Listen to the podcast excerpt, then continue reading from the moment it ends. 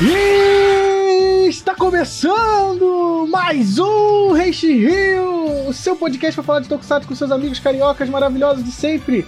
E hoje, eu, Will, seu apresentador, vamos entrar numa jornada muito iluminada dos anos 90 do Tokusatsu. Aqui na presença do meu amigo Wilson Borges. E aí, galera, e vamos falar de uma série que me fez ir mais alto. E meu amigo Igor Rangel? Fala, galera. Nossa, eu tenho uma relação muito legal com o Tiga e o sono. Eu não sei porquê. Eu assisto Tiga, eu durmo. Isso mesmo, galera. Para comemorar, né, o lançamento de Ultraman Trigger, que está por vir ainda nesse ano, o, o Ultraman que vai homenagear os 25 anos de Ultraman Tiga, a gente vai gravar um podcast sobre Ultraman Tiga, né? Essa série que veio no Brasil oficialmente no início dos anos 2000, né? E que infelizmente não pegou o coração de muitas pessoas porque saiu na mesma época que Pokémon. Mas Vamos falar do que essa série fez de bom, o que ela fez pra franquia Ultra, a importância dela. Mas antes de a gente entrar nesse assunto, vamos lembrar vocês sempre de acessar o Rente Rio, sempre nas nossas redes sociais, no arroba Rente Rio, Facebook, Instagram, Twitter, acessar o nosso YouTube, o nosso canal na Twitch, onde a gente faz live de notícias de 15 15 dias, né? E o nosso canal no Discord. E também já preparar vocês para quando o Ultraman Trigger sair, né? A gente vai voltar com as nossas lives de sexta-feira no Twitch para comentar o episódio que vai sair. Espero se a Tsuburaya fizer daquele mesmo formato. Eu acredito que vá, porque deu super certo, né? E vamos ver. Beleza? Então, bora pro episódio. Henshin. É isso, meus amigos. Ultraman Tiga, o lendário, o famoso, a, fran... a série Ultraman responsável por trazer a franquia de volta à TV. É isso mesmo que vamos falar nesse Henshin Rio de hoje. Então, meus amigos, Antes de mais nada, a gente discutir a importância dessa série, da, da, chegada dela no Brasil e coisas parecidas. Primeiro, meu amigo Wilson Borges, eu preciso dela, da sinopse de Ultraman Tiga. A sinopse, oh, por sorte, Ultraman Tiga é uma série muito complexa, então tem uma sinopse bem complicada, né? A série conta a história da equipe da Guts, né? G-U-T-S que é uma equipe responsável por defender a Terra dos males em geral, né? É, eles são uma divisão de combate de uma outra divisão especializada em proteção da Terra, é, né? Isso aí, isso aí. Aí começam a surgir monstros gigantes na Terra, né? Mas eles chegam junto com um aviso, uma cápsula vem do espaço dizendo para eles despertarem um gigante de luz, né? E para eles acharem a pirâmide a pirâmide de Tiga, que é uma pirâmide invisível e tal. Enfim, tem uma parte meio é, sobrenatural nesse começo de Tiga, né? Mas eles acham, aí eles liberam o Ultraman Tiga da, da sua prisão de pedra. E acaba que o, um dos soldados da Guts, o Daigo, ele acaba encarnando o Tiga quando ele se sacrifica lá durante a missão. E ele se torna o Ultraman Tiga e passa a ajudar a Guts a resolver toda vez que um kaiju aparece. E é basicamente isso. É, ele começa como um, um, Ultraman clássico, né? E é curioso porque o Ultraman Tiga não só ser responsável de trazer a franquia de volta, ele também é responsável por trazer a era Heisei pros Ultraman, né, cara? Porque a última série Ultraman que tinha saído, se não falha a memória, foi Ultraman 80, não é? Acho que é o último Ultraman da TV a sair. Isso era durante o período show ainda, né? Em 1980. E dali pra frente a gente só teve filmes, né? Animações e tudo mais. A gente não tinha série de TV de Ultraman nesse meio tempo por nada, né? Pra, ser mais exato, antes do, do Ultraman, segundo a Wiki aqui, né, tá dizendo, antes do Ultraman Tiga, teve, tivemos um filme chamado Ultraman Zerhart, que é de 96. E aí, tipo, teve uns filmes, né, um negócio, aí teve aqui Ultraman Nels e tal, mas teve, sei lá, de, de séries de TV acho que foi realmente o 80. A não ser que o Neo seja série de TV, né? Não, não, tô vendo aqui que ele foi a última de TV mesmo. Então, por muito tempo, a Tsuburaya ficou sem produzir Ultraman na TV, né? E ele passou, eles passaram pela mesma, mais ou menos a mesma crise que a Toei sofreu, né? Em períodos diferentes, né? A Tsuburaya bateu mais no final dos anos 80, no início dos anos 80, enquanto o da Toei foi bater nos anos 90, né? Foi o declínio, né? Das séries de Tokusatsu como um todo, estavam cada vez menos populares. Mas, depois de tanto, sabe, perder tantas essas coisas, eles decidiram reformular, né? E eu acho que Ultraman Tiga é uma, é uma série que, que ela tem o bom do Heisei com o bom da Era Show, assim, sabe? Tipo, e eu acho que ela mistura esses dois muito bem, por ela ser logo a primeira era, a primeira da, da, da Era Heisei, né? É o que a gente fala muito quando a gente comentou no nosso podcast de Kamen Rider Kuga, né? Que é uma série que traz coisas novas, mas que bebe muito do passado, né? É, tem muita semelhança nesse quesito, né? Afinal, temos uma, uma série extremamente episódica de monstro da semana e que cada episódio não tem uma relação direta um com o outro, né? A princípio. Mas pra retinha final de Tiga, que eu acho que ele começa, deve ter uma, uma continuidade melhor, né?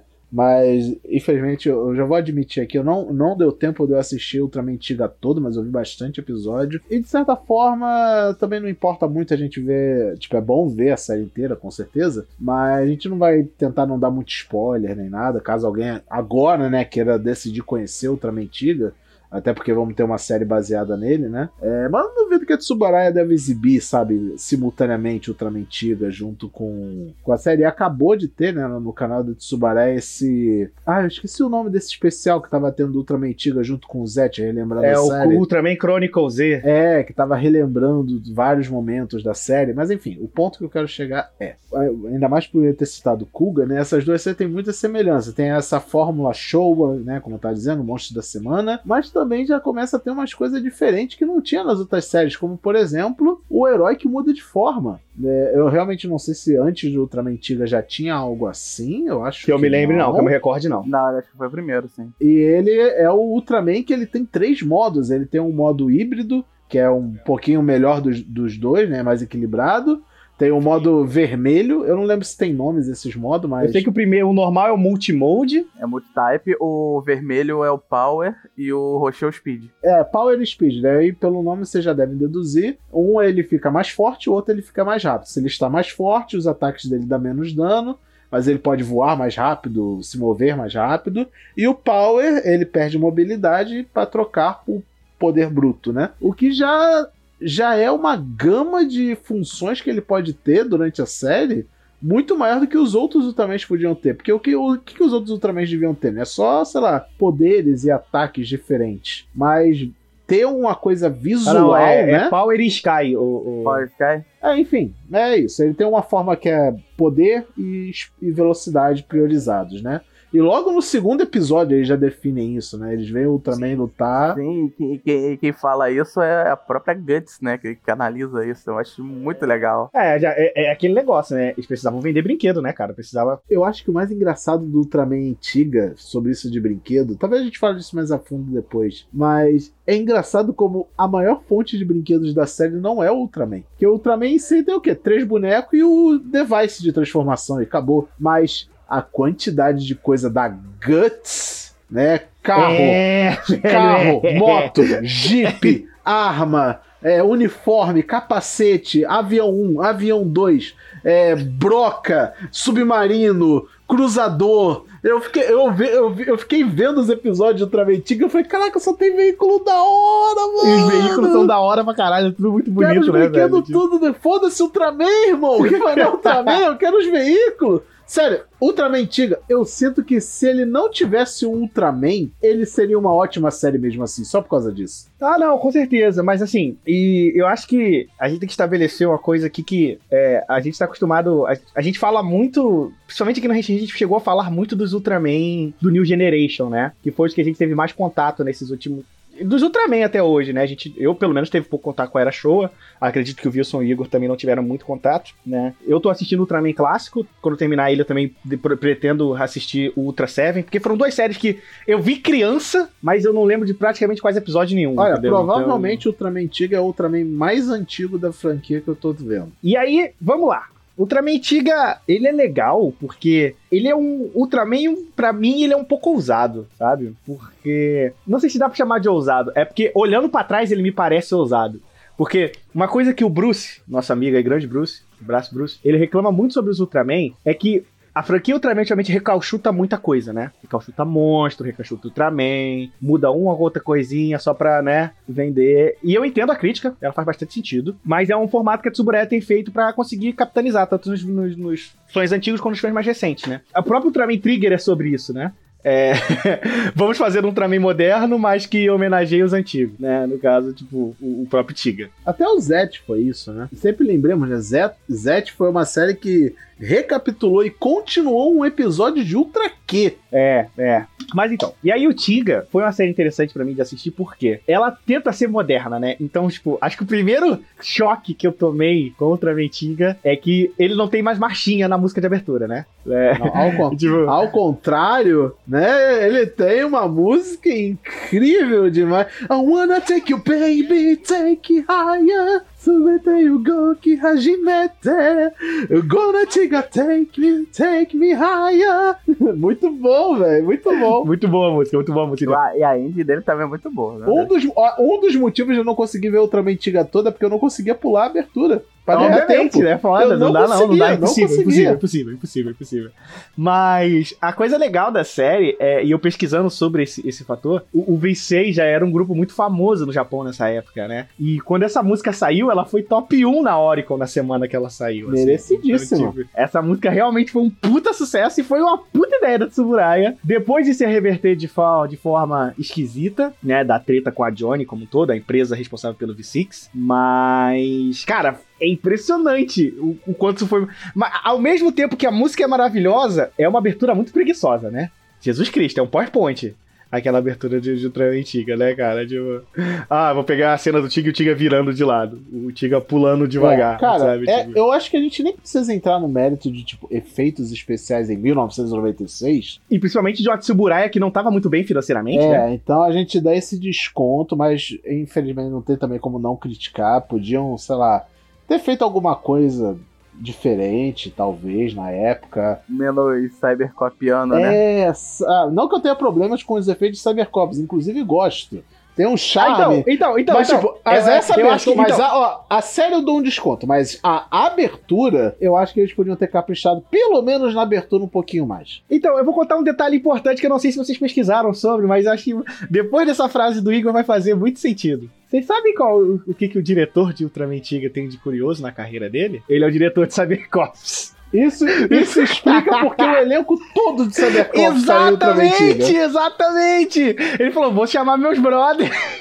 Mas mas né? Cybercops é antes de Ultraman Tiga? Claro que é, meu. Cybercops é dos 80, cara. Caraca, Cybercops anos 80, eu não lembrava. Pra mim é anos Cybercops 90 anos também. 80, 89, final, de, final dos anos 80. Caraca, velho. Mais velho, é mais velho do que eu lembrava, né? É, é final dos anos 80. Eu acho que só, segundo o que me falaram até, eu comentei isso no Twitter uma vez, aí o... Não lembro se foi o Somo se foi o Daigron que veio comentar comigo e falou, pô, aparece todo mundo de Cybercops. Aparece o Lúcifer, o Mano, o Marte... Lúcifer! Moleque, o Lúcifer! Quando o Lúcifer apareceu, eu falei, caralho! né? Aparece o, o- todo mundo, menos o que fazia o, o Júpiter e a Tomoko. Eles não aparecem. Mas, porra, chamou a galera do Cybercop. Tipo, o primeiro que apareceu é o que fazia o, azul de Cybercops. É o que fazia o Mercúrio. Aí eu, peraí, eu conheço esse maluco. Aí eu, pera, não, não, é ele, né? Aí eu fui jogar no Google, né, o episódio, aí eu, caralho, é ele, véi. Aí, nossa, muito bom, muito bom. Eu sou péssimo fisionomista, eu não percebi nada disso. Cara, eu só percebi o Marte e, e o Lúcifer no final. O Lúcifer tá fazendo o Lúcifer na cena dele. Ele é um, é um dos vilões finais, né? Ele. Ele é um, dois. Ah, Assim, um, eu, pior que isso também tava me puxando também, tava pegando que a- as cenas deles na, na base me lembrava muito Cybercops mesmo. É, tinha uma vibezinha mesmo. Tinha muito. Isso explica muita coisa, caraca. Mas, cara, eu tô adorando, eu adorei por ter visto essa coisa, e quando eu pesquisei eu descobri que era o mesmo diretor. E aí tudo fez muito sentido, inclusive no uso toscamente de efeitos. Mas assim, eu, eu não vou ser tão crítico aos efeitos de Ultraman antiga. Assim, eu queria ser. Mas a gente tem que botar duas coisas na, na conta, assim. Primeiro que era o início do uso de CG pesado, né? Que é quando, tipo, as séries americanas, principalmente os filmes americanos, começaram a usar muito CG nessa época, né? Início dos anos 90, metade dos anos 90. Então, provavelmente os caras olharam pra isso e quiseram, né, absorver um pouco disso. Botando na conta que a Tsuburaya provavelmente não devia estar muito bem da grana, porque, né, muito tempo sem, sem, sem, sem Ultraman na. Sem Ultraman na TV. Nesse meio tempo, enquanto o Tigre saiu, eles tentaram os Ultraman nos Estados Unidos, né? Porque o Ultraman USA é de 89. Então, tipo, é uma, foi a tentativa de lançar Ultraman na Austrália, sabe? Tipo, então, eles tentaram internacionalizar o Ultraman e infelizmente não teve tanto sucesso, mas o Tiga foi essa tentativa de trazer de volta, né? Essa franquia e uma tentativa de muito sucesso, né? Deu super certo. E é uma série curiosa. E eu acho que é importante a gente falar também que Tiga é importante pro Brasil, né, cara? Porque ela chegou no Brasil. E Num time chegou, péssimo, mas chegou. chegou num timing. Acho que não sei se timing é, é o, é o problema, mas é quem acompanhou ela, né? Foi o grande problema, né? Porque, pra quem não sabe, o Ultraman Tiga foi exibido no Brasil em 2002 ou 2001? Deixa eu verificar aqui, se me faz memória. É, dois, em 2000 ela chegou no Brasil. É a Pokémon, né? Ela estreou junto, Igor. Né? Então, tipo, o problema era que, tipo, eu não sei se era Ultraman, era Ultraman antes ou Pokémon depois, ou, ou Pokémon antes e Ultraman depois. Eu acho que era Ultraman antes e Pokémon depois. Eu, só, eu lembro de que eu só via Ultraman porque eu tava vendo Pokémon, tá ligado? Tipo, porque eu era um moleque de 9 anos. Nos anos 2000 eu tinha 9 anos, né? A febre do Pokémon me pegou com uma voadora de dois pés no meu peito, né? E eu acredito que todas as crianças que tinham basicamente essa minha idade, ou até um pouco menos naquela época, também passaram por essa mesma, por esse mesmo rolê, por essa mesma sensação. E por consequência disso, não permitiram que Ultraman Tiga fosse esse grande sucesso no Brasil, né? É, inclusive teve parceria, de, os brinquedos de Ultraman foram lançados no Brasil, sabe? Eu lembro disso. E pesquisando aqui, a- foi, foi uma parceria com a Glaslit, né? Então, pra quem, quem não se lembra, a Glaslit, famosa empresa que lançou boa parte dos bonecos dos, dos Cavaleiros do Zodíaco e dos, dos Tokusatsu da época no Brasil, né? Se quiser dar uma olhada, tem o canal do Coleção Ação e Show, que ele fala bastante sobre isso. E é uma boa fonte de vocês verem esse tipo de coisa. Eu acredito que ele tenha bonecos de Ultraman Tiga, não tenho certeza, no canal dele, mas ele tem bastante desse material da Glaslit por lá, né? Então fica aí a recomendação. Mas. E ele não deu certo, né? E segundo que eu pesquisei, eu não, não lembro de ter assistido, é, nas fontes aqui, olhando no site da J-Box, por exemplo, na, na matéria deles, naqueles artigos deles históricos sobre as séries que passaram no Brasil, eles falaram que os quatro últimos episódios não foram exibidos no Brasil. Que pra, assim, pelo menos não na Record, né? Ele foi exibido numa, numa reexibição, acho que numa filial da, da Rede TV. Né, e uma vez só. E o que pra mim, eu, eu considero criminoso. Porque os quatro últimos episódios de Ultraman Tiga são os melhores episódios de Ultraman Tiga, basicamente. Pelo menos pra mim, assim. São um dos melhores, sabe? Perde talvez pro episódio 44, que é o melhor episódio da série. E a gente vai chegar lá quando a gente for falar disso. Mas, então, foi uma oportunidade de trazer o Tokusatsu de, no- de novo pro Brasil, né? Depois da explosão que foi no, no início dos anos 90, né? E, e veio a decadência também pro Brasil. Mas logo em seguida, eles tentaram trazer de volta, a Record tentou trazer de volta, e não deu muito certo. E tanto que não deu tanto certo que dali pra frente eles começaram a focar em reexibição de tokusatsu antigos, né? Eu lembro que nessa época eu tava assistindo Charivan, eu tava vendo Maskman, em reexibições da Rede TV. Da Rede TV não, ainda era manchete, não lembro se era manchete. Já era Rede TV, eu acho. Mas eram reexibições, né? CNT, não eram. era na CNT. As Na. CNT, isso, isso. Passava, passava Ultraman, depois passava Cybercops, depois passava E Super, Super Samurai. Samurai. E eu lembro de assistir nessa época também essas reexibições. Inclusive nessa, inclusive nessa época, eu lembro que eu propositalmente eu pulava os episódios de Ultraman. Eu realmente Eu não, também. eu Eu não também. gostava. Eu só começava a assistir quando começava o episódio de Cybercops e Super Emo Samurai. É porque pra mim era muito velho naquela época, então eu achava muito esquisito, assim, sabe? Eu achava muito tosco. O engraçado é que eu achava tosco que eu tava vendo Cybercops, né? Então, assim. É porque Cybercops, sei lá, Cybercops parecia mais maneira. é, Não, cara, se você dúvida, olhar sem pra trás, dúvida, Ultraman sem dúvida. hoje dá um banho em Cara, Cybercops. mas tipo, assim, até sabe? o Tiga, sabe? É, vendo hoje em dia, 2021, com a cabeça que a gente tem hoje, é, eu só sinto pena da Tsuburaya estar mal das pernas, porque eu acho que se ela tivesse um pouquinho melhor, mesmo para os padrões anos 90, ela poderia ter feito tão melhor com o Ultraman Tiga, sabe? Porque tipo, eles acertam em muita coisa. Design dos veículos, como a gente falou, são todos maravilhosos. Os efeitos práticos de maquete. Da Tsuburaya, não precisa nem, né? O pior da Tsuburaya ainda é o melhor do que qualquer empresa hollywoodiana faria Com maquete, com certeza. com maquete, né, qualquer coisa prática, a, a parte prática, efeitos práticos. Mua! Beijo do chefe para Tsuburaya em plenos anos 90, no meio de uma crise. Maravilhoso. Mas os efeitos digital, irmão. Cara, porque tipo, Ultraman Tiga, ele vem com essa vibe nova, ele se transforma, ele tem formas. É quase um Kamen Rider, praticamente, ele, né? Antes do Kamen Rider. Antes do Kamen Rider, sabe? Não duvido que Kuga... Assim, ele podia estar bebendo da fonte do Black RX, né? Que também Total, tinha duas formas, então total. não duvido. né? Então, né? é, Não é como se fosse uma coisa completamente nova, mas era nova para o Ultraman. Aí quando você vai ver os finishers, né? Que eu acho que é o auge do episódio. Quando o Ultraman vai finalizar o monstro, ele solta uma bolinha de fogo e um negocinho branco sai da mão dele. E aquele CGzão de Play 1, né? Super sem graça. Tipo, Gridman já fazia umas coisas bem mais grandiosas com efeitos bem piores, sabe? Mas eu acho que Gridman é depois. Mas, tipo, é o mesmo nível de efeito especial, sabe? Mas só que você vê que. em Não, o Gridman anterior, Wilson. Gridman de 94. Então, pior ainda. Pior ainda, né?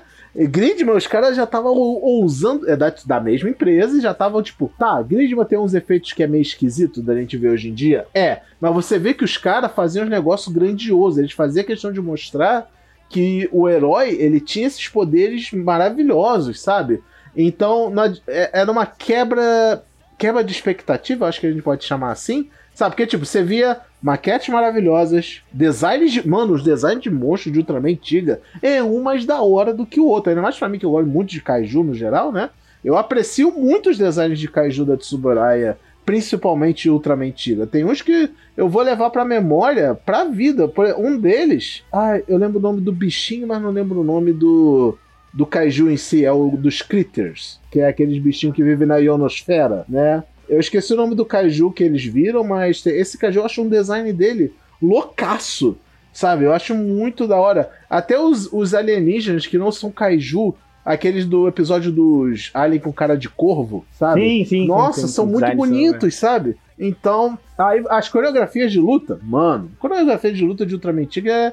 Sei lá, eu acho que podemos dizer que é um padrão Ultraman, mas um pouco mais moderno, né? É, São- eu acho são que tipo assim, legais ele, de ele ver. é aquela luta um pouco mais lenta, É o West Do é, antigo. É, basicamente, é o West ainda. É o West. é, mais, mas ele é mais dinâmica. É mais assim, dinâmica, com pelo lado do certeza. monstro. Assim, Aí quando é. chega na parte foda, caraca, o Ultraman vai fazer o movimento final dele. A no Tiga Multitype é padrão. É bracinho cruzado e raios saindo dali. É um pouquinho mais impactante. Mas quando era na Speed Type, no, no Power Sky Sky, é, quando era no Sky Type ou no Power Type, aí não dava, mano. Era muito meio sem graça. mesmo. É meio É, broxante. ó, Era muito Tá, sem aquela, aquela bola de, de, de chroma key lá, meu Deus. Dava, dava um desânimo, mas a gente dá créditos, né? Mesmo assim. A série, a série tem seus méritos. Um deles, por exemplo, que eu, que eu acho legal é a trilha sonora de Ultraman Tiga é incrível, incrível. E eu não tô falando só da abertura do Take Me Higher, eu não tô falando do encerramento Tiga, Kururu Eu Tiga. adoro, eu adoro uma marchinha que fica tocando em momentos de, é, Sim, de aventura, velho. aqueles momentos, A- a- né? As músicas, quando eles estão pilotando os robôs, as naves também são muito É, boas, sabe? nossa, Tipo, a trilha sonora é realmente só instrumental da coisa. É, combina bastante, é bem empolgante. E, e nesse todo do Tiga, né, você bota tudo isso na conta, e aí vem um dos problemas que eu tenho com a série, e eu vou perguntar a vocês. O que, que vocês acharam da equipe científica de Ultraman Tiga? Eu tenho, eu tenho uma opinião bem forte sobre a Guts e pode gerar revolta para os fãs de Tiga, sinto muito por isso. Mas eu vou deixar o Igor falar primeiro, depois eu desço o martelo. Cara, assim, do pouco que eu vi, eu até achei interessante. Cada um tem, sei lá, uma boa personalidade, cada um tem um bom foco no- nos poucos episódios que eu vi. Não tenho muito o que reclamar. Eles são, mas não tem muita profundidade como científico pra mim, pelo menos que eu vi, né? Eu assisti mais ou menos até o episódio 20 e pouco. Então, eu não sei se após o episódio 20 e pouco alguma coisa muda nessa dinâmica que eu vou citar, que é a minha crítica. Não. Então, a minha crítica é o seguinte: eu gosto da equipe científica, tá? Não tenho. Como falei, eu descer elogios pra toda a parte técnica dela. Os personagens são gostáveis demais. Todo mundo é carismático do seu jeito, sabe? Todo mundo é bem distinto, exceto o Daigo. Eu tenho também uma opinião forte sobre o Daigo. Depois eu falo sobre isso. Mas ela, como um todo, nada a criticar quanto à equipe. Ela só é inútil. Discordo em relação à inutilidade. Não, William. Até isso que eu falei, isso não sei se isso muda depois do Isso episódio muda. Vida. É, Porque, isso aí tipo, isso muda. Até o episódio onde eu consegui assistir de Tiga, a dinâmica da Guts é basicamente dar murro em ponta de faca. Porque, tipo, aparece. Ah, tipo, tô falando assim, narrativa dos episódios até, até onde eu vi. Eles. Não tô dizendo que eles são completamente inúteis, mas é basicamente. Ele ah, surge uma ameaça. Um caju, um alienígena, que não seja, mesmo que não seja gigante, causa um problema. Aí a Guts vai lá, caraca, a gente tem que resolver isso, tem que resolver isso. Aí inventa um aparelho novo, inventa um veículo novo, tira um veículo do cu pra resolver o negócio. Que na real ele dá uma ajudadinha quando não faz nada, e é basicamente eles esperando. Não intencionalmente até o momento do Ultraman aparecer e resolver tudo, entendeu? Eu sei, eu sei, ah, Wilson, mas o Ultraman é o herói do negócio, ele tem que fazer, ele tem que salvar o dia. Quem assistiu Ultraman Z sabe que isso é bem mentido, sabe? Né? Ok, mas, mas olha só, aí de novo, aí eu, que que eu falei. o Tiga olha pro passado. Então ele vai se basear em eras, em séries da era Showa, onde era mais comum a inutilidade, entre aspas, da equipe científica. Porém, quando a equipe principalmente consegue naves novas, elas ajudam mais o Tiga nas lutas, assim. É, mas mesmo assim, sabe? Tipo, o que é o suporte dele? Ao mesmo tempo que eu vejo isso como uma certa construção Não, de existem mundo... episódios que a equipe científica mata, mata o monstro, assim. Não, então, até o episódio 20, isso não aconteceu. Não, O não, Tiga- já teve, teve episódio entre esses 20 que eu vi em que é, o Tiga tinha que virar tamanho humano pra resolver o negócio, mas a Guts não resolvia, entendeu? Então isso tava me incomodando um pouco, sabe? Tipo, caraca, não vai ter um bicho que a Guts possa resolver. Porque, tipo, a sensação que eu tava era que, tipo, a Guts tentava resolver o problema, nadava, nadava, morria na praia, aí viu o Ultraman pra resolver, entendeu? Dava o protagonista pro Ultraman, beleza, é a função dele, ele é o herói da série, apesar de tudo, mas ao mesmo tempo ficava. A Guts ficava mal, sabe? Tipo, nossa, é, a gente realmente, tipo, se, se colocando naquele mundo, né? Perspectiva. Essa é a equipe que defende o planeta Terra. Só que até o momento eles não defenderam nada. Quem defendeu foi o Ultraman. Se não tivesse. Se, tipo, se não existisse o Ultraman e dependesse só deles nesses momentos, a gente. A Terra já tinha sido explodida há muito tempo, sabe? Então, e a- e a- mas assim, a, a coisa que. Aí vem as coisas que eu gosto no Tiga. São duas coisas que eu acho muito legal. A primeira é: um, os caras conversam sobre essa problemática. No episódio 4 de Tiga, eles conversam sobre. Pô, o, o, Ultraman faz tudo, né? E qual é a função da Guts nesse processo? Tem, olha, e é um episódio muito bom, é o episódio 4, um dos meus favoritos da série, que é quando a Capitã Iruma tá conversando com os outros comandantes da GOAT, né? O alto comando da GUT. Capitã Iruma, que é a minha personagem favorita da série. né? Ela é minha personagem favorita da série. E ela confronta os caras falando assim: Ah, mas qual é a função da. Vocês da GUT não conseguem fazer nada, não sei o que. Ela falou: Tá, mas isso não quer dizer que a gente não deveria existir, né? A gente tem uma função. Infelizmente, a humanidade ainda não é capaz disso. E o pessoal fica subestimando. E o pessoal. E rola um rolê. E, e tem um rolê muito doido, assim, de subestimar ela por ela ser mulher. E ela falar que. E, e, tipo, que- o pessoal começa a falar: Não, mas, porra, ela é a capitã. Porra, ela tá nesse posto aí. Ela tem esse mérito. Ela é foda. E ela é fantástica. Essa mulher. Pô, eu gosto muito dela, na moral. E, e um dos problemas da série, pra mim, Vils, ela demora muito pra apresentar os personagens da Guts. Você vai entender a personalidade deles 15 episódios depois. É, bem isso. Pior que só a partir lá do episódio 20 é que eu parei e falei, ok, agora eu acho que eu conheço todo mundo da Guts. Todo mundo. É, então, esse é um problema que eu tive. Porque, tipo, eu tava assistindo, eu tô assistindo em paralelo, eu tava assistindo em paralelo com o Ultraman clássico. E no Ultraman clássico, cara, episódio 3 você já sabe quem é o Id. Você já sabe quem é o Hayata. Você sabe todo mundo que é daquele rolê ali, sabe? Tipo, e você. E, e as personagens são muito. personalidades são muito bem definidas. No Ultraman. No, no, no Tiga, eu não vejo elas muito definidas, assim. Claro, você tem o cara mais engraçadão, você tem o cara descolado, você tem a menina, e você tem o, o, o novinho da, do descomputer. Tem, a zo- tem a que faz zoofilia. Tem, tem essa aí também, meu Deus. Depois a gente faz esse episódio. né? Puta que pariu, velho.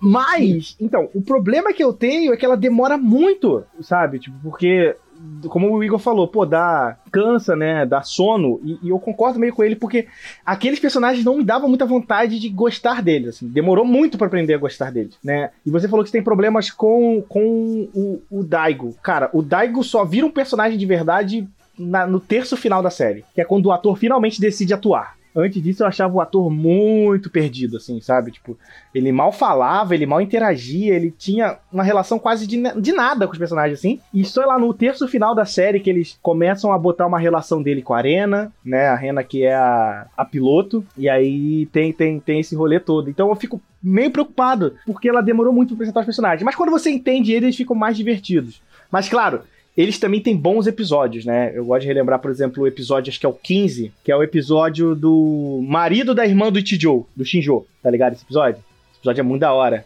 Que o Kaju vem, e aí o cunhado do Shinjo morre nesse rolê. Não, é, é. É o episódio. Aliás, foi, acho que é o primeiro episódio em que temos um monstro retornando. Esse episódio é da hora mesmo. E aí esse monstro vem, o Tiga não consegue vencer ele. E aí tem todo o rolê da alma do, do, do marido da menina se unir ao Tiga e energizar eles e ele lutar junto, né, sabe? Tipo, e isso eu, eu, eu achei bem legal, assim. Achei bem legal mesmo, assim. Eu gosto que um, a- Os bons episódios de Tiga, pelo menos os que eu assisti, são os episódios que sabem mirar nos sentimentos, assim, sabe? sabe? São, são os episódios sobre a tristeza das pessoas, sobre os problemas pessoais delas, sobre os, os sofrimentos, assim. Nesse sentido, tem um episódio que eu adorei, que é o episódio do parque, em que eles ficam presos dentro do parque, aí tem o. Aí faz essa dinâmica, né, de irmãos, né, até o, o Ichijo e a irmã de, dele, e aparece a, as duas criancinhas lá, que era o irmão mais velho, que ele era medroso, tinha medo de altura e tava num parque de diversões, né, ter medo de altura no parque de diversões é foda. Aí as crianças fazendo bullying com ele, aí ele prova que é corajoso, o Ichijo vai lá e fala com ele que, que é, ele tem que proteger a irmãzinha dele e tal. Aí eu falei, pô, da hora, da hora. Foi, sei lá, meio clichê, sabe? Mas mesmo assim eu gostei da dinâmica. Ficou bem legal. Não faça bullying, crianças. É basicamente a mensagem do episódio, não façam bullying. e acima de tudo, né, quando se considera tudo, todo esse rolê, e, e ele tem episódios para mim que é fantástico. Um episódio que eu gosto muito, e é considerado um dos melhores episódios de Ultraman Tiga, é o episódio 44, que é o episódio do, do Evil Tiga. Que é um puta episódio, porque... Que é o episódio do Lucifer.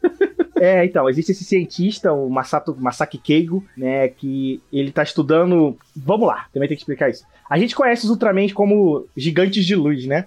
Só que uma coisa importante estabelecer é que o Tiga ele não é de M78. Ele é um Ultraman de uma outra, outra realidade. Por conta disso, ele nem tem uma origem muito bem definida, né? Sabe-se que ele era de uma raça de gente do mal, e aí ele mudou, ele, ele traiu a raça dele por causa da mulherzinha que aparece, aquela Yarazi, Yurazi, Yuzari, eu não sei o nome dela, mas é a mulher branca que aparece no holograma pro Daigo. E aí ele derrotou a própria raça, mas foi transformado em pedra. Nossa, só no episódio 44 que eles lembram desse, desse, dessa mitologia do Ultramentiga? Mais ou menos. Caralho, porque tipo, uma das coisas que me incomodou em Ultramentiga também foi isso, tipo, os dois ou três primeiros episódios, eles ainda ficam muito focados no uh, o despertar do Ultramentiga Tiga, o Daigo agora é Ultraman Tiga, aquele fantasma barra holograma baseado em Princesa Leia, tá falando com ele, né?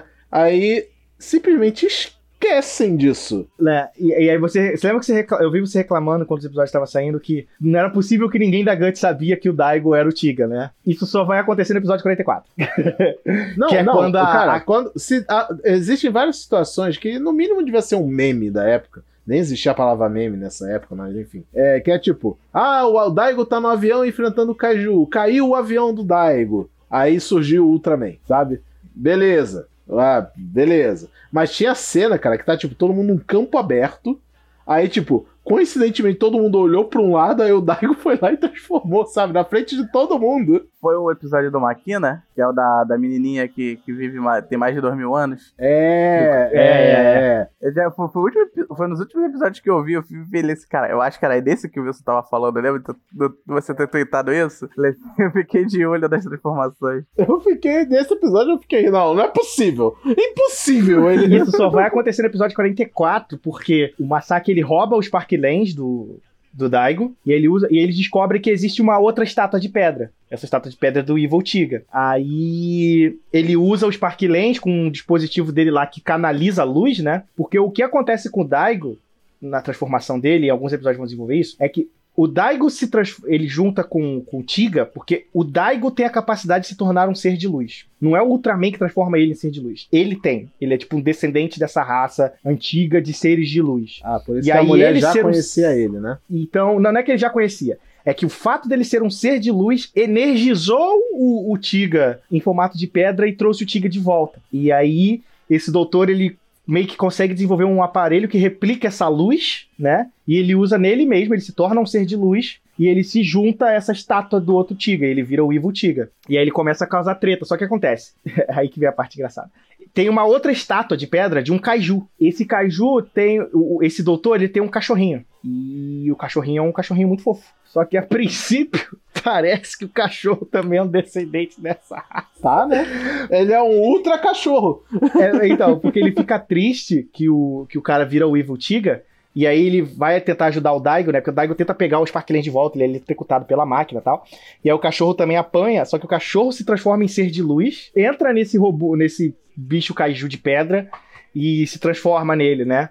No, no Kaijuzão e vai enfrentar o Evil Tiga, né? Então você vai você tem uma inversão de narrativa, né? Você vê o Ultraman sendo vilão e o Kaiju o herói nesse episódio. Nossa, da hora. E aí o mais legal é que o, o, o, o Evil Tiga enche o Kaiju de porrada, e aí quando o Kaiju tá pra morrer, a, a Iruma aparece, ajuda o, o Daigo a pegar as Spark Lens, e aí ela descobre que ele é o Tiga, porque ele tá pegando as Spark Lens, né? né? Pra usar e virar o Tiga. 10 mil anos depois. E aí ele vira o Tiga, enfrenta o, o bicho, só quando ele chega lá, o, o, cachorrinho, o Kaiju já apanhou. Aí, tipo, o color timer do cachorrinho apaga. Porque, é isso é engraçado, é um caju com color timer. né? Aí, tipo, ele enfrenta o, o Evo Tiga, ele derrota o Evo Tiga, né? Ele tá apanhando, mas é aquele negócio de que o povo não acredita no Evil Tiga, o povo acredita no Ultraman, e aí aquela força, energia do povo energiza o Ultraman, Ultraman, ó, né? E, Ultraman, Classic Ultraman, né? E aí ele vence o Evil Tiga, e aí o cachorrinho parece que ele morreu, mas ele não morreu. Tipo, o Tiga sai voando, carregando o cachorro, chorando, que o cachorro tá chorando. Depois que ele morre, ele morre chorando, aí cai uma lágrima do caju, assim, você fica tipo, ai meu Deus!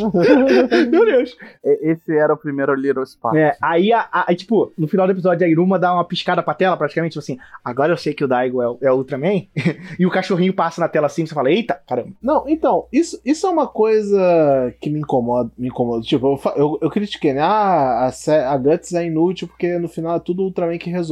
E o Daigo, eu não lembro em momento nenhum do começo da série da mulher dizendo pra o Daigo guardar segredo. Eu acho que ela não chega a mencionar isso, tipo, guarde segredo sobre você ser o Ultraman. É, eu acho que não, não, ela não menciona. Então eu não lembro por que em momento nenhum ele chegou e disse que era o Ultraman.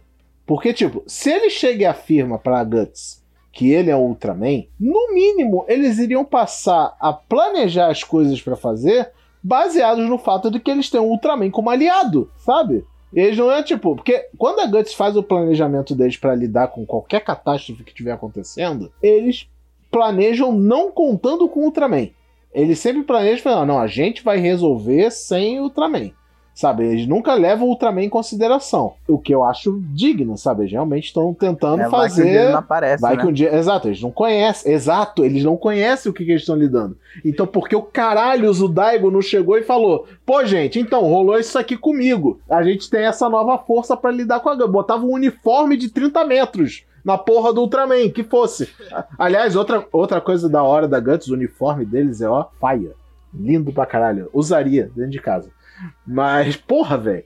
Então, aí vem a minha outra crítica a Ultraman Tiga. O Daigo é um péssimo protagonista. É, Mano, ele é sensacional. Cara, até o episódio quando eu assisti, todo mundo teve seu momento de destaque. Teve até momento pra zoofilia. Mas o Daigo, ele parece um satélite. Ele só transita entre os personagens e quando convém ele vira o Tiga. Essa é a função dele. mas aí vamos lá. Isso é bom e ruim ao mesmo tempo, porque dá, dá oportunidade para outros personagens brilharem. Tá, tá, mas ele é o protagonista. Quem tem que brilhar é ele. Ah, mas o que, o que a série trata é tipo: o protagonista não é o Daigo, o protagonista é o Ultraman. É, Ele é só o receptáculo, então ele não é, importa. de fato, de fato. Mas assim, o fato do Daigo ser meio satélite nos entrega talvez um dos top 5 episódios de Ultraman da história. Isso eu preciso falar. É o episódio 49 de Ultraman Tiga. Views. Esse episódio, ele é uma voadora de dois peitos no seu coração, assim. Eu, eu, eu quase verti uma lágrima. Por quê? Nesse episódio, a gente é apresentado a um Kaiju que ele é meio que um palhaço meio mímico, assim. Ele anda igual o meio Charlie Chaplin, tá ligado? E aí ele conversa com as crianças e as crianças Caju e assim, tamanho humano, né? Mano, mano. Aí ele chega e conversa com as crianças e fala assim: Onde eu consigo comprar monstros? Eu sou negociador de monstros. Aí as crianças falam assim: Você só pode negociar monstros em um lugar, onde tem bastante monstro. Ali na Tsuburaya Productions. Oi. Aí vamos lá. Oi? Aí Oi? o carinha vai andando, ele vai na Tsuburaya, ele fala: Com quem na Tsuburaya eu tenho que falar? Aí a menininha fala: Você tem que falar com o diretor da Tsuburaya, o ex de Tsuburaya, né? Oi, Tsubura, Ainda tava vivo quando você. Calma, calma, calma, deixa eu completar. Tsuburaya morreu nos anos 70. O que acontece? Ele vai caminhando, chega lá, fala, quero falar com o Tsuburaya e tal. E aí o, o responsável pelo negócio fala, então, o Tsuburaya não tá aqui, o Tsuburaya tá morto e tal.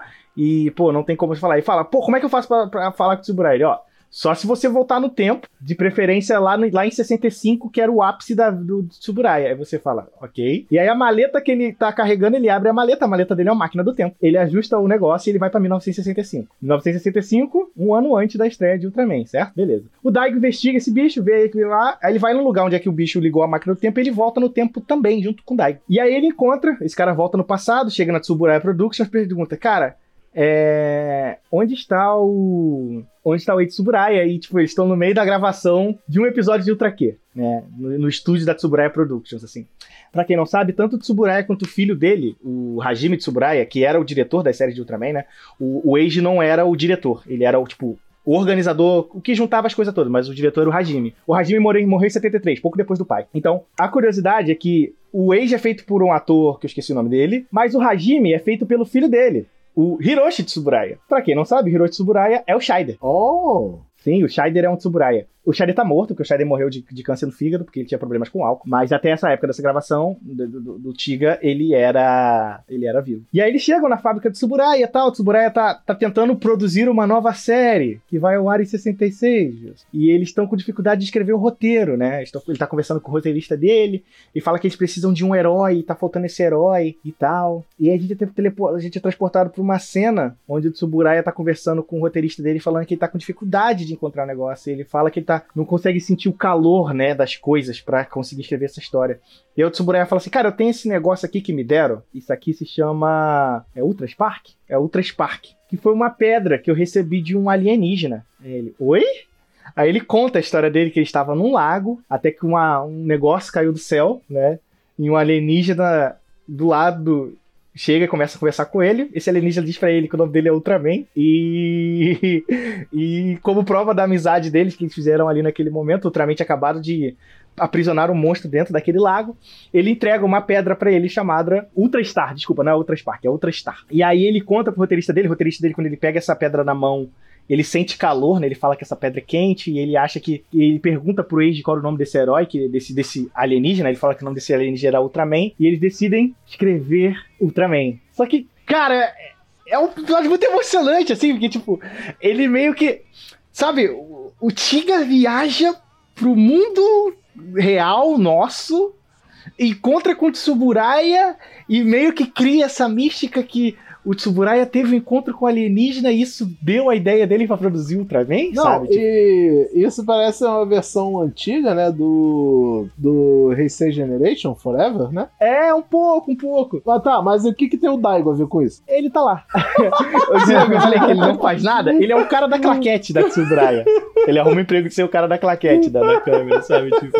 E por isso que eu falei que é bom, porque esse episódio não é sobre o Daigo. Não, nenhum. Esse é o ponto, nenhum episódio Não, sim, é sobre o mas é sobre o Eiji Tsuburaya e a criação do mito do Ultraman, sabe? Tipo, É, foi uma, foi uma homenagem, é um jeito, foi uma Cara, homenagem eu bonita. acho que é uma- Foi uma homenagem bonita. Wilson, não é só uma homenagem, é uma belíssima homenagem. Cara, é um episódio, caralho, incrível, assim. Eu saí do episódio quando, quando o Tsuburaya começa e, e ele fala, ele explica esse negócio do Ultraman. Cara, eu tava quase chorando, assim. Eu tava tipo, caralho, caralho. Caralho, Bateu no fios. putz, cara, esse cara aí, cara, esse cara aí que, que criou essa mitologia fantástica, cara, esse cara é muito top. Então, tipo assim, eu saí muito emocionado. E aí o Daigo volta pro presente e nisso, né, mostram o. o- Eles vencem o Caju, né? Ele acorda o Caju no passado, ele inventa o Caju, e aí eles estão falando com o negócio e aí ligam na TV, né? E aí o encerramento do episódio, ao invés de ser a música do Tiga, Tiga, Tiga, começa. Tu, tu, tu, tu, tu, tu, tu, tu, tu, tu, tu. Aí começa a música do Ultraman e mostra várias cenas de várias lutas do Ultraman clássico lutando com os Kaiju, assim, cara. Absurdamente emocionante, assim. Então, se você for ver Ultraman Tiga, outra pessoa que tá ouvindo esse podcast, cara, não deixa o episódio 49 de Ultraman Tiga passar. Que episódio absurdo, assim. Eu saí quase chorando desse episódio, eu achei fantástico, assim. Não querendo me estender muito, mas assim, é o que eu falei, o Ultraman Tiga acerta muito bem nesses episódios que são mais emocionais, assim. Então, tipo, eu gosto muito do episódio 4, que é aquele episódio do- da, da nave que vai pra Júpiter, e, a- e os, e os tripulantes da nave são fundidos com a nave, e os sentimentos deles ficam na nave, e eles ficam se comunicando com os parentes dele, e tem todo um esforço da Iruma pra tentar ter, compreender isso, então tem uma parte dela tentando entender toda essa treta e a política. Por isso que eu falei que a Gut não é inútil. Eles trabalham em outras coisas, sabe? Tentando desvendar o mistério envolvendo o monstro, porque o monstro sim, veio. Sim, esse isso ponto, é muito legal, assim. Esse ponto eu né? não tiro o mérito dele, sabe? Eu tentei deixar isso claro. Eu vejo que eles tentam, mas a série não deixa eles ter sucesso. Até onde eu vi, pelo menos. Eles tentam, mas nunca tem sucesso por culpa do Daigo, porque ele é um arrombado e não fala a vantagem que ele É, tinha. Mas esquece o Daigo. Assim, o único, o- por exemplo, um dos melhores momentos do Daigo não é o momento do Daigo, é o momento da Rena, que é quando a Rena. O nome do episódio é o episódio 50, eu acho, se chama Take Me Higher, que é um episódio sobre. A, a Rena tá reclamando que elas não, eles não conseguem lutar com o Ultraman, né? E aí estão enfrentando um Kaiju que ele tá voando pro espaço. E aí a Rena pega a nave, ela é a melhor pilota, né?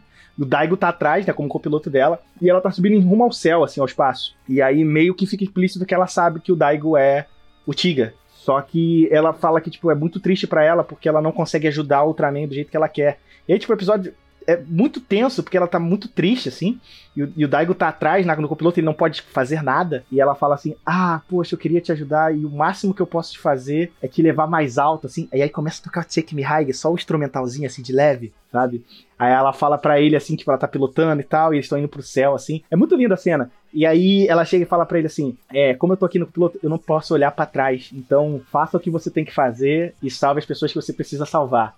Eles estão chegando no espaço, ele vai, abre os Park Lanes, e aí ele pega a nave dela no colo, assim, voa até o espaço para enfrentar o monstro, enfrenta o monstro, vence, e aí meio que estabelece. Assim, aquele é o momento que eles estabelecem eles dois como casal, assim, é o, é o episódio 50. Porque dali pra frente é os dois episódios finais, que ele vai enfrentar o Mestre da Escuridão, né? Porque é, Ultraman é muito sobre esse rolê sobre luz e trevas, né? E eu acho que vai ser uma coisa que o Trigger vai explorar, né? Pelo menos tá nos spoilers que estão saindo pelas Trebicum e coisas do mais. Mas o, o Mestre of Darkness é um, é um caju feio, eu não acho ele bonito, mas toda a cena é maneira, porque ele extrai toda a luz do Tiga, o Tiga volta a ser pedra, e aí eles chamam o Masaki Keigo de volta para ele utilizar uma tecnologia que um doutor, um dos doutores criou um negócio, tipo um motor baseado em luz, que dá energia para a nova nave da Gut. E aí eles chamam o Masaki Keigo para tipo concentrar essa energia que o doutor criou para reativar o Tiga, né? E aí, nesse momento, tem uma cena que a Capitã Iruma decide pilotar uma nave e ela pilota junto com o um amigo dela na nave, enfrentando o Mestre of Darkness enquanto eles estão tentando ressuscitar o Tiga.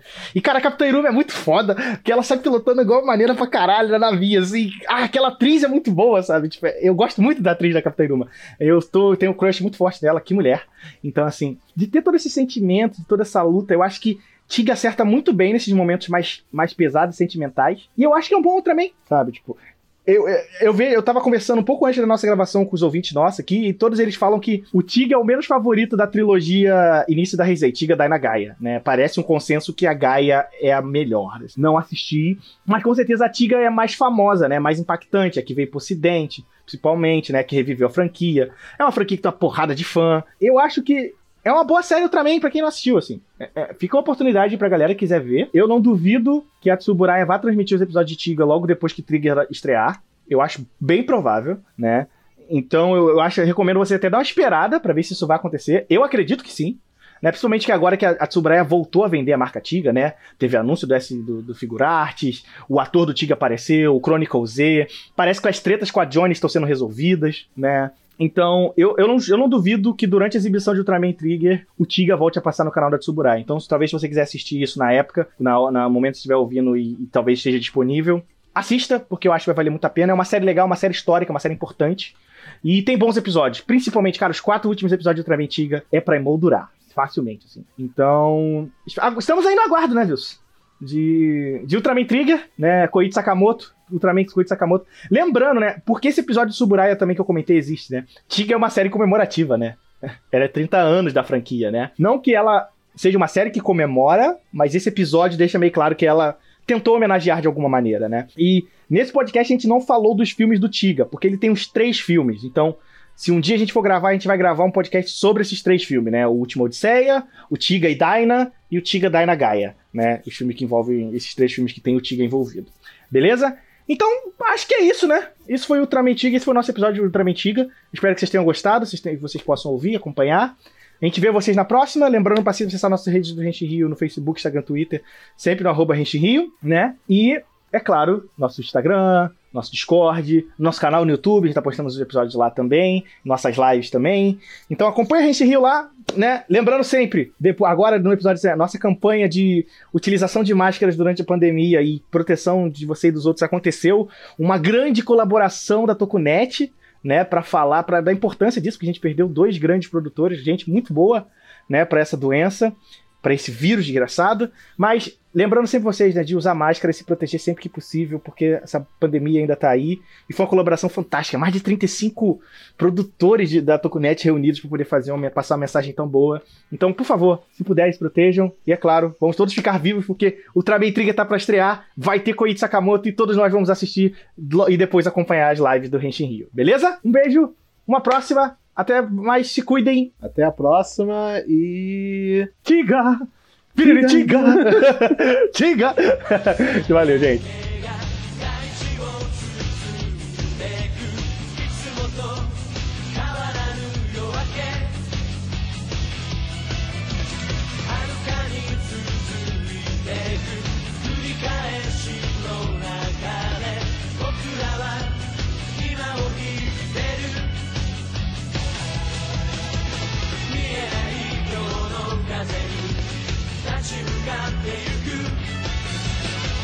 madre